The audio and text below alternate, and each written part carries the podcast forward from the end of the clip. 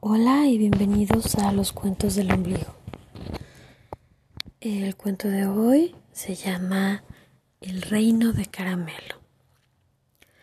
Debo hacer la aclaración de que el título fue elegido por un grupo de duendes. Habiendo dicho esto, empecemos. Había una vez hace mucho, mucho tiempo, cuando en la tierra habían más duendes y elfos y hadas que personas, habían también otros seres, trolls enormes, que vivían en montañas y en cuevas gigantes.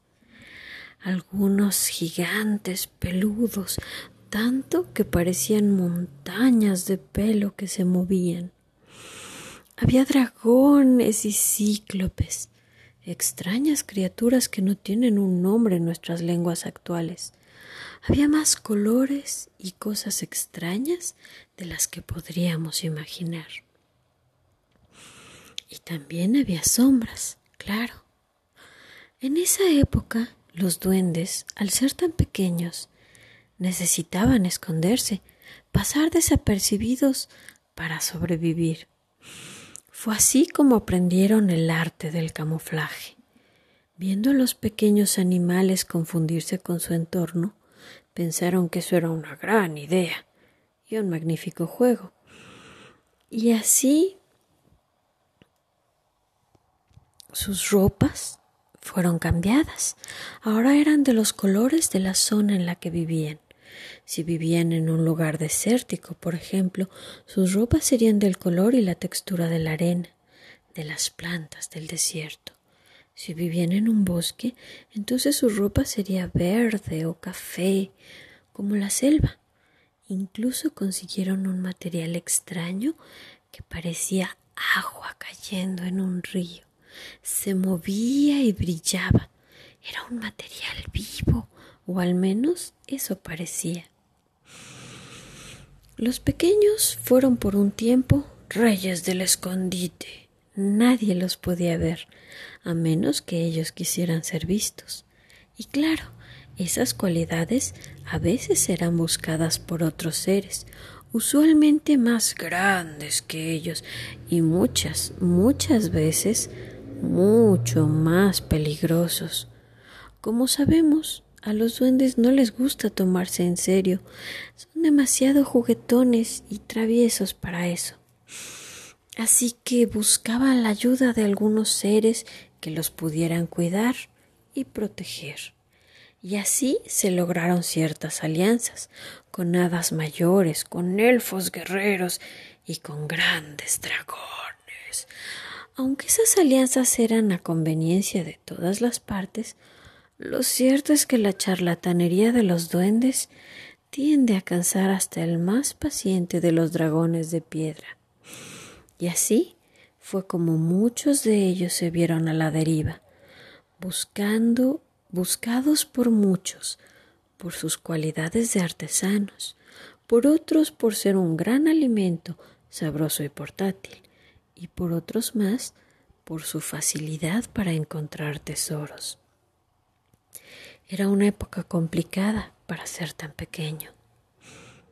Así, un grupo de duendes se acercó a las brujas, a las grandes madres, las señoras blancas de la luz. Estas estaban reunidas contando historias a la luz de la luna, cuando llegaron los duendes con esta petición, extraña y colorida petición.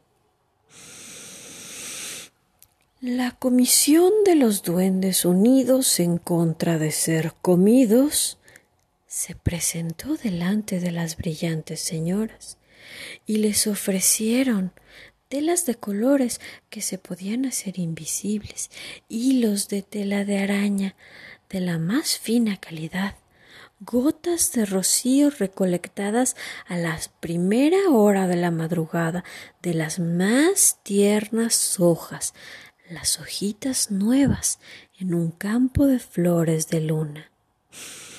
pétalos frescos de cien flores diferentes, tres bichitos, una catarina y dos bellotas, además de una uva mordida.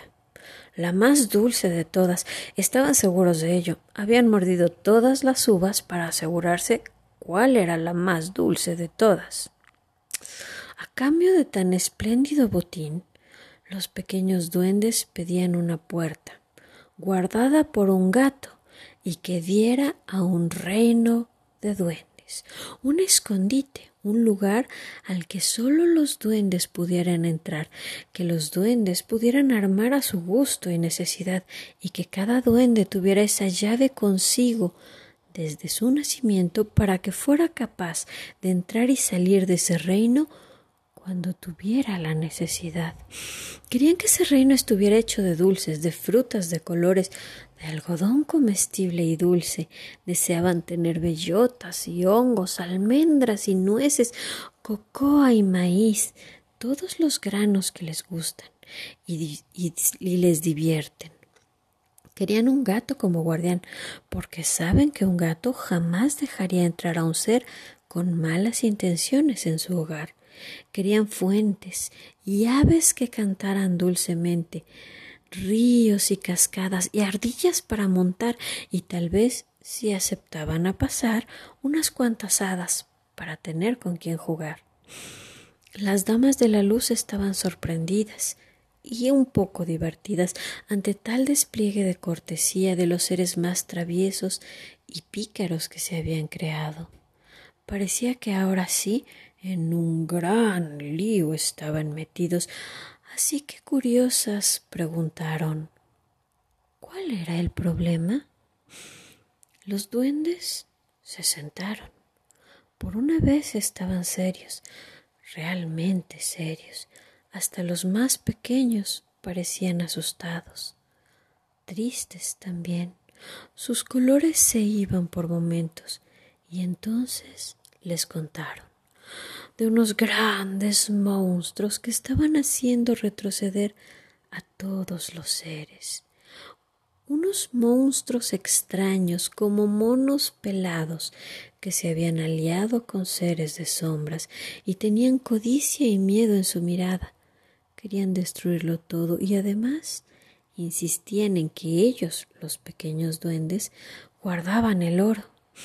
Ningún duende jamás traicionaría a un dragón sabiendo lo nobles y sabios que son, así que no decían nada. Transformaban un par de hojas solo por un tiempo, diez o cien años, algo así, lo suficiente para que no molestaran más. Al principio eso bastó, pero últimamente ya no. La avaricia llegó a sus corazones y querían más y más, cada vez más. Así que ellos ahora tenían que huir junto con todos los demás seres brillantes, enérgicos y hermosos, junto con la magia del mundo. Las hermanas, al notar el peligro y al haber jurado que no intervendrían en asuntos de las criaturas de ese mundo, que cada cual debía seguir su camino y hacer lo correcto porque era lo que había que hacer y no por miedo o coerción, que cada quien tenía que encontrar lo correcto en su corazón, decidieron hacer lo que los pequeños duendes pedían. Y así se creó el mundo de los duendes, en donde actualmente crecen caramelos del suelo y hay nubes de algodón de azúcar y en las fuentes tienen frutas de las más dulces y hermosas, bellas semillas y granos por todos lados, además de pequeños tesoros brillantes, ríos y lagunas, cascadas. Hay aves cantando y ardillas brincando. Y por todos lados se ven a los duendes jugando. Algunos de los pequeños tesoros son llevados por los duendes, tomados del mundo de los humanos, para tener trofeos y juguetes, y cada uno de ellos tiene una llave desde el momento en que nace, y en ese mundo también hay y pegasos y elfos y dragones, todos sus amigos entraron ahí, solo que ellos rara vez atraviesan las puertas a este mundo, solo los duendes traviesos y juguetones, Ellos sienten que las señoras de luz aún los protegen y siguen burlando a la gente para tomar sus trofeos, pasando a este lado, jugando con gatos y engañando a las sombras, todo para jugar un rato, para coleccionar canciones y así llevar nuevos colores y sabores y caramelos y muchos más trofeos a su reino de dulces. Espero que hayan disfrutado mucho de este cuento. Un saludo y nos escuchamos la próxima vez.